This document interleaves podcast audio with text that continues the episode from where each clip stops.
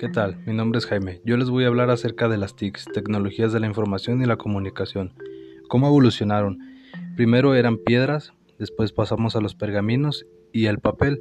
Durante este proceso tuvieron que pasar miles de años. Para el transporte de estos se utilizaban caballos, palomas, anteriormente a estos, y después se utilizó el ferrocarril con la llegada de la revolución industrial.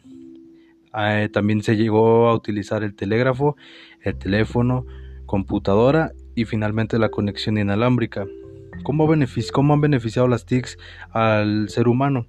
Beneficiaron dando la comunicación paso por paso, eh, poco a poco dando mayor velocidad de comunicación y mayor cantidad de mensajes, hasta llegar a, a la comunicación masiva.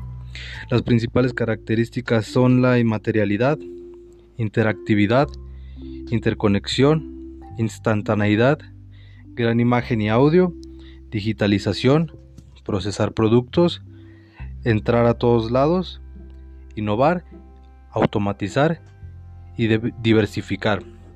Estas son las características principales de las TICs y por las cuales son muy importantes hoy en día.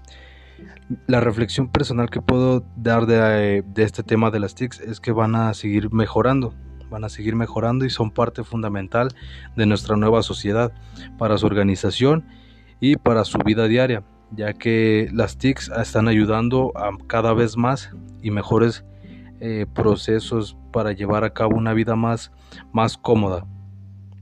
Esto es todo de mi parte, tecnologías de la información y la comunicación.